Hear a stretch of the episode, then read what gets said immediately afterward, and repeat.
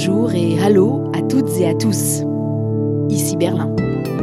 Porte-plume, encrier et buvard, c'était il y a 60 ans, c'était un tout autre monde. Le 22 janvier 1963, à l'Élysée, le chancelier Konrad Adenauer signait un traité de coopération avec la France du général de Gaulle. Il n'y a pas un homme dans le monde qui ne mesure l'importance capitale de cet acte les archives sont en noir et blanc et depuis, une certaine patine s'est installée sur les relations franco-allemandes. À quelques jours de leur noce de diamant, on n'est plus très ébloui, ça ne scintille plus vraiment, ça manque d'impulsion, de vision ou peut-être juste de coordination. Le podcast, saison 3, c'est parti. Bienvenue dans ce nouvel épisode, cette nouvelle saison donc du podcast, et puis dans cette nouvelle année, alors meilleurs vœux de ma part également. Prenons un temps peut-être euh, pour commencer pour mesurer le chemin parcouru. On va beaucoup parler de commémoration franco-allemande dans ce début janvier. Il y a 100 ans exactement, c'était le début de l'occupation française de la Roure à l'époque. On réglait les différends entre les deux pays en envoyant des troupes. Alors oui, il n'y a pas de doute, vous allez entendre euh, certainement beaucoup de critiques sur les relations franco-allemandes ce mois-ci. Il y aura le retour des éternels clichés, euh, des piques pas très amicales, peut-être même des rancœurs. Et c'est vrai que ce couple franco-allemand, ce moteur franco-allemand, il peut interroger et il déçoit souvent, mais il y a quand même aussi des bonnes raisons de le célébrer. Et on va voir tout ça avec euh, mes deux spécialistes du DFI, Frank Bassner et Stefan Seidendorf. Bonjour à vous deux. Bonjour Hélène. Bonjour. Alors, où en est-on de ces relations franco-allemandes? On en a évidemment parlé dans le podcast cet automne. Il y a eu en octobre un moment de tension. À l'époque, j'ai appelé ça un fracas franco-allemand. Mais depuis, on nous dit, à Paris comme à Berlin, que le moteur s'est remis en marche, qu'il vrombit de plus belle. Et on va voir ce qu'on va voir. 2023 va être l'année d'un renouveau, d'un redémarrage. Est-ce que vous, vous avez aussi eu ce son de cloche de la part de vos interlocuteurs allemands ou français? En effet, depuis cette petite crise ou grande crise de fin octobre, il y a quand même eu du mouvement. Ça, je le, vois partout. Euh, c'était comme un choc salutaire au fond, parce que surtout côté Berlin, on s'est rendu compte que parler toujours de cette relation particulière franco-allemande, ce n'est pas du blabla, mais il y a une vérité derrière qui consiste à dire qu'en Europe, on n'avancera pas si la France et l'Allemagne ne se mettent pas au moins d'accord sur des corridors pour trouver des compromis. Il y a une vérité derrière, dis-tu, enfin surtout derrière toi, euh, il y a un marteau-piqueur. Du coup, je vais me tourner vers Stéphane et puis je reviens vers toi après, Franck. Oui, depuis euh, la décision de reporter le Conseil des ministres en octobre, on a eu euh, une activité croissante, une prise de conscience, notamment côté allemand, que toute cette affaire, la coopération entre Français et Allemands, ça reste quand même assez fragile. Euh, et que ça nécessite un peu d'implication, que ce n'est pas quelque chose qui va de soi. Euh, donc, résultat de cette euh, prise de conscience, on a lancé tout un tas de, de groupes de travail, d'experts qui se rencontrent, de papiers qu'on écrit, mais pour l'instant, on est toujours avant le 22 janvier, on a très peu de concret. Donc, à voir ce que cela donne, alors que les sujets, ils ne manqueraient pas. Et puis d'ailleurs, on a commencé 2023 un peu dans le même état d'esprit qu'on a fini 2022. Euh, je ne vais pas dire qu'il y a eu des couacs, enfin tout de même, on a quand même deux sujets majeurs. La gestion de l'arrivée des touristes chinois euh, après la levée des restrictions sanitaires dans leur pays, hein, de savoir s'il fallait leur faire faire des tests PCR dans les aéroports. Et puis deuxième sujet, l'envoi d'armes et notamment de chars de combat à l'Ukraine.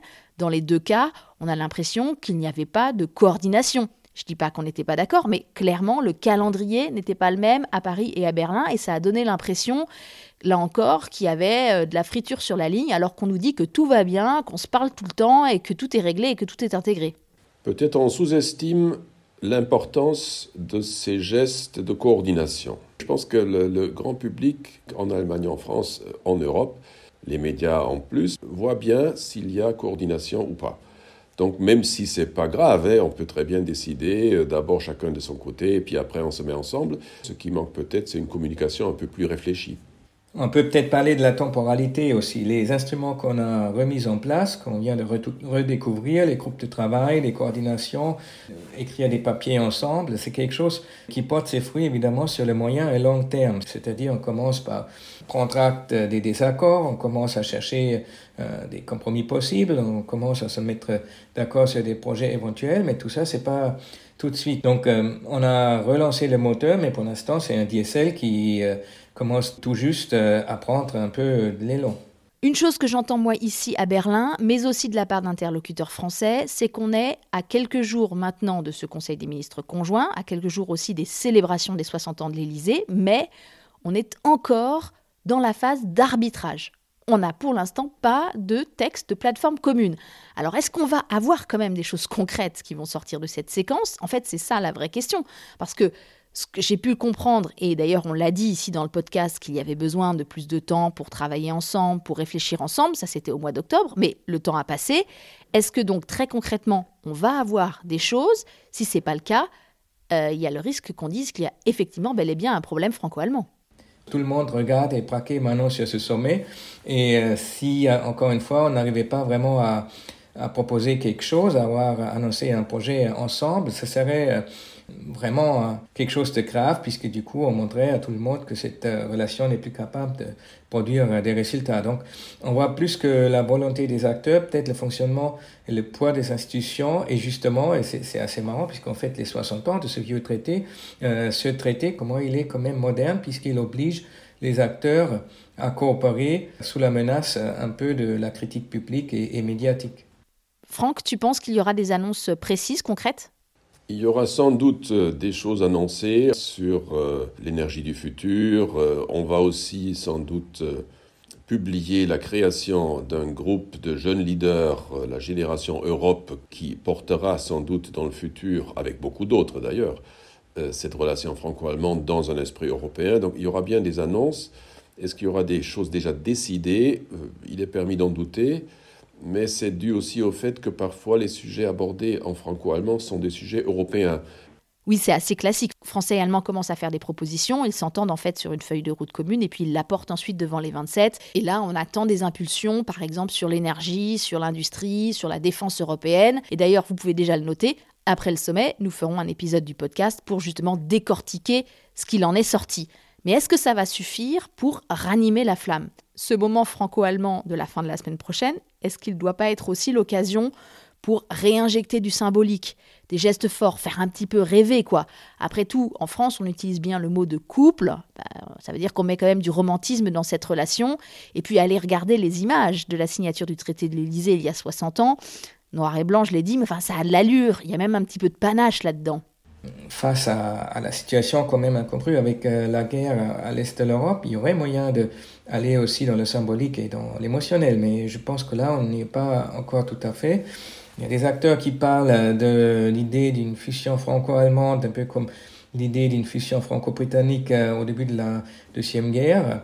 Euh, je crois qu'on n'est pas là aujourd'hui et à, trop vouloir aller dans le symbolisme, dans l'émotion, euh, on a tendance à, trop tirer le trait. On sait très bien d'où on vient depuis euh, octobre et il faudrait d'abord préparer euh, le terrain avec du, concret, selon moi. Franck, toi aussi, tu penses que faire quelque chose de symbolique, ça serait trop artificiel après les semaines qu'on vient de passer?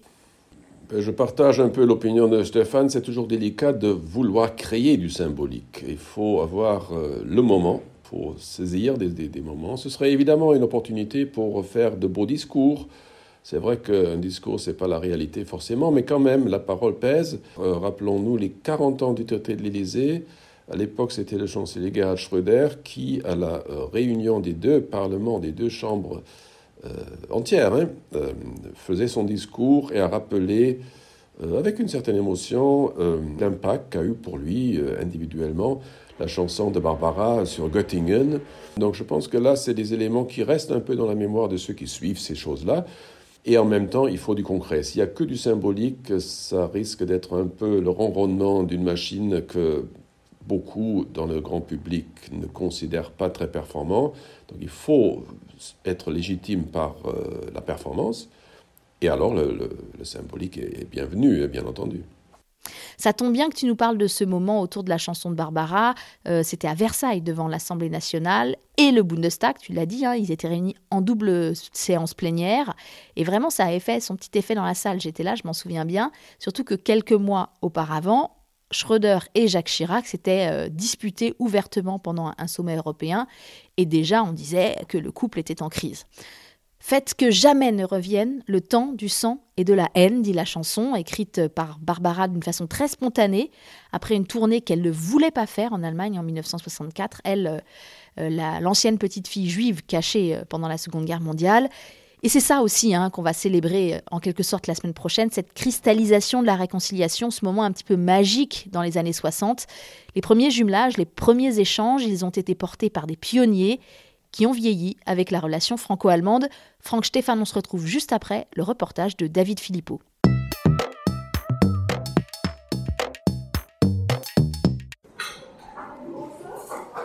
Rendez-vous dans un café de la ville de Potsdam. Bonjour Alain. Bonjour. Enchanté. Oui. Jutta Michelsen a grandi dans le sud-ouest de l'Allemagne, près de Sigmaringen. C'était alors dans la zone d'occupation française. Bah, la France, à l'époque, euh, en Allemagne de l'Ouest, c'était chic. Hein. Paris, c'était très attrayant. Son premier échange à 14 ans avec Montbéliard, le tout premier jumelage franco-allemand, puis elle découvre Besançon, Vélizy et Remiremont, et Troyes en Champagne. Et donc 60 ans d'engagement au service du franco-allemand. Je trouve que euh, la France et l'Allemagne, avec le traité de l'Élysée, ont montré que c'est comme ça qu'il faut euh, créer la paix. Euh, à la base, il faut euh, organiser des, contacts personnels. Il faut que les gens se connaissent. Ça marche, ça marche. Même quand il y a des fois des, malentendus entre le gouvernement, le, chancelier, le président, ne se comprennent pas trop bien, mais il ne faut pas dramatiser. la France et l'Allemagne ont créé un modèle. comment faire la paix Comment faire la paix entre deux peuples qui, se sont combattus, euh, qui se sont entretués euh, Et ça prend du temps. Il faut beaucoup d'énergie. Il faut de la passion. Cette passion qui pousse aujourd'hui Jutta Michelsen à diriger le comité de jumelage avec Versailles. Deuxième rendez-vous avec Anne Piavitz, professeure de civilisation française à l'université de Potsdam. Alors ici, on vient d'arriver là, on est place de Versailles. C'est un jumelage qui a été conclu en 2016. Donc c'est assez récent. Est-ce que ça veut dire que les jumelages continuent de se créer entre la France et l'Allemagne? Est-ce que c'est encore un processus qui est dynamique aujourd'hui? Absolument, oui. Euh, il y a aussi euh, souvent de nouveaux jumelages qui naissent. Elle est aussi l'auteur d'une étude sur les jumelages franco-allemands. Bon, toutes les situations existent. Il y a des jumelages qui sont endormis, n'existent plus que sur le papier et où il n'y a plus rien qui se passe. C'est dommage. Il y a plus de 2200 jumelages franco-allemands. Par contre, il y a seulement à peu près 7% qui sont en Allemagne de l'Est. Et ça, c'est un peu triste. Le vrai défi, c'est le changement de génération. Un sondage de l'Office franco-allemand de la jeunesse de 2015 montre que seulement 4% des membres des comités de jumelage ont moins de 30 ans. La moitié est âgée de 50 à 60 ans des deux côtés de la frontière.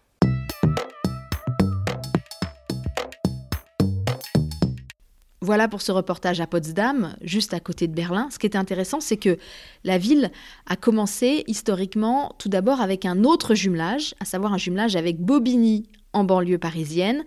Bobigny qui faisait partie à l'époque de la ceinture rouge de Paris, hein, cette tradition euh, des cités communistes populaires d'avoir des liens avec euh, le bloc de l'Est. Et donc dans le cadre de la réconciliation franco-allemande dans les années 60, beaucoup de ces villes ont fait des partenariats avec euh, des villes de RDA. Alors c'est vrai qu'aujourd'hui, il y a eu un glissement, pas seulement géographique sans doute d'ailleurs, et euh, le groupe d'amitié le plus dynamique est entre Versailles et Potsdam.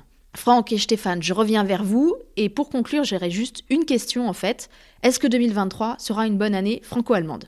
J'en suis convaincu pour une simple raison, euh, qui concerne l'Institut franco-allemand, nous fêtons nos 75 ans. Et donc ça, déjà, c'est garanti que ce soit une belle chose. Oui, je pense que les opportunités sont là, euh, l'urgence est là.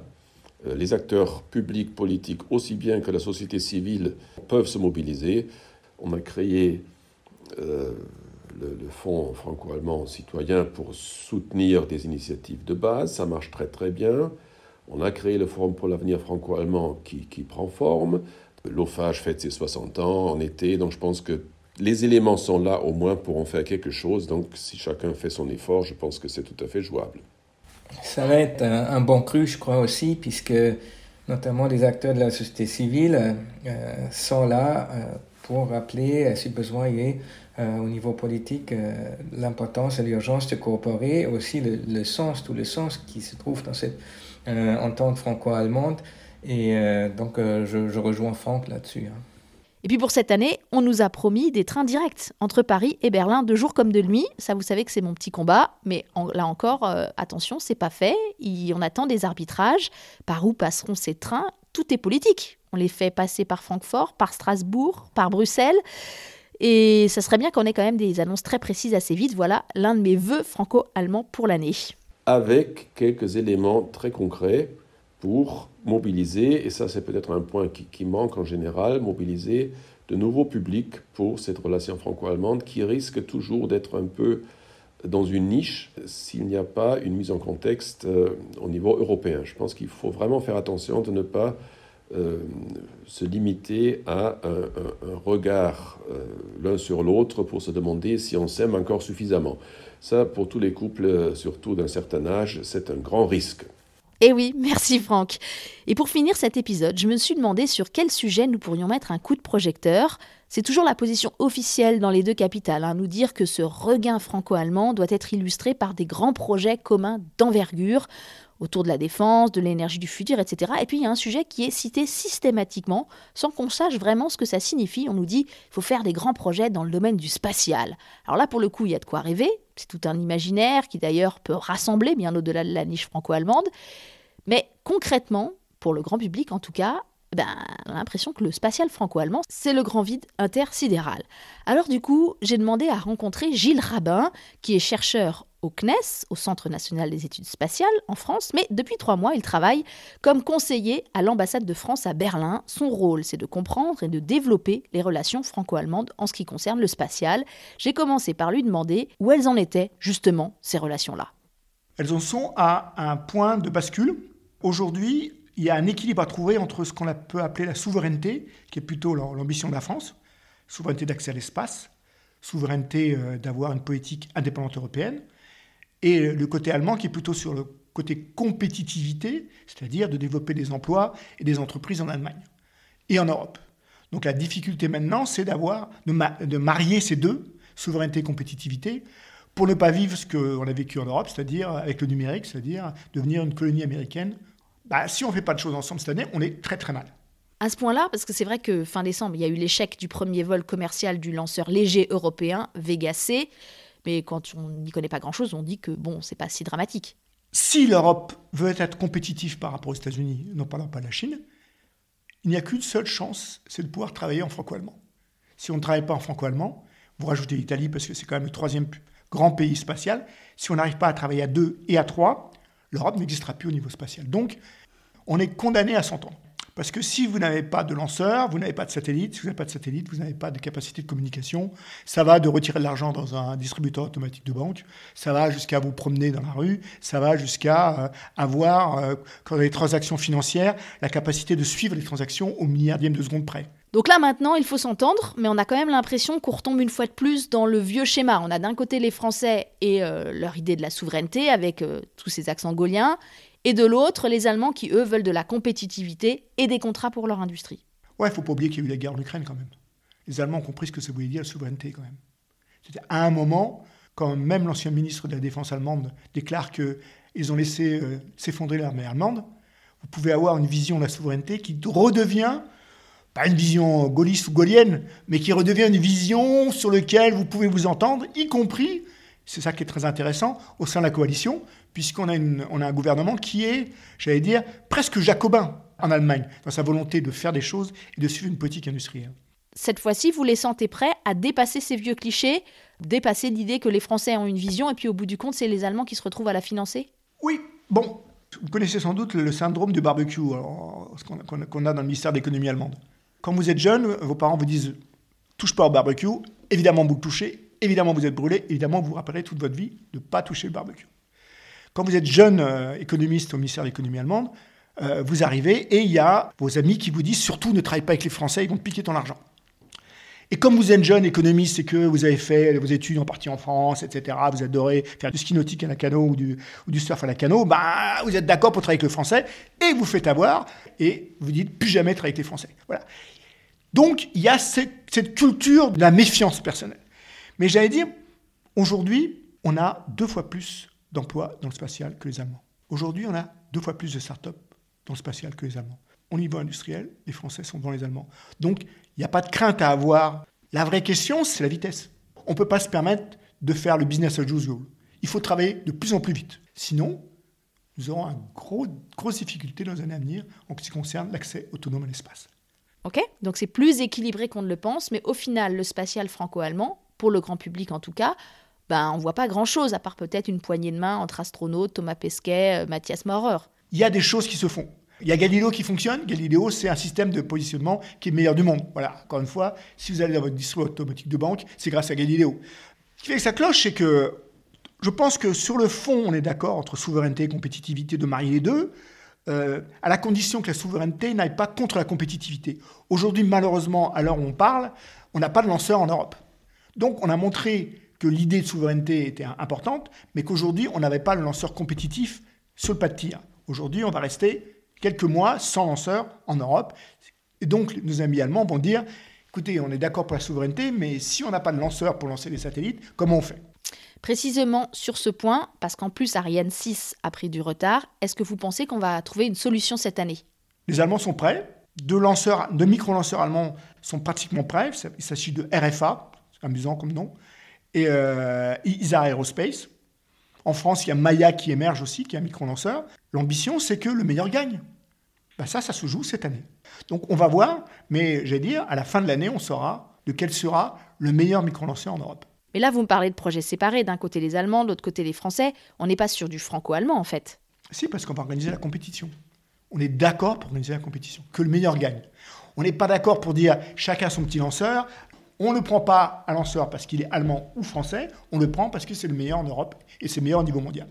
Bon, quand on n'y connaît pas grand-chose comme moi, on se dit quand même que c'est pas gagné. Aujourd'hui, c'est difficile parce qu'on attend Ariane 6 sous le pas de tir et on attend les micro-lanceurs sous le pas de tir. Les Allemands veulent réfléchir à un pas de tir sur un bateau qui est euh, Weltraumbahnhof, dans la Baltique, oui. Il y a juste un petit angle tout au, tout au bout, là, pour pouvoir tirer, où il n'y a pas de terre au nord. Donc, on doit attendre un petit peu pour les bonnes nouvelles, mais on, a, on est en train de mettre en place les structures pour que ça puisse se développer en français et allemand. Donc, il y a plein de choses. Mais c'est tellement intégré qu'on attend le grand soir, on attend un truc énorme. On attend un Européen sur la Lune.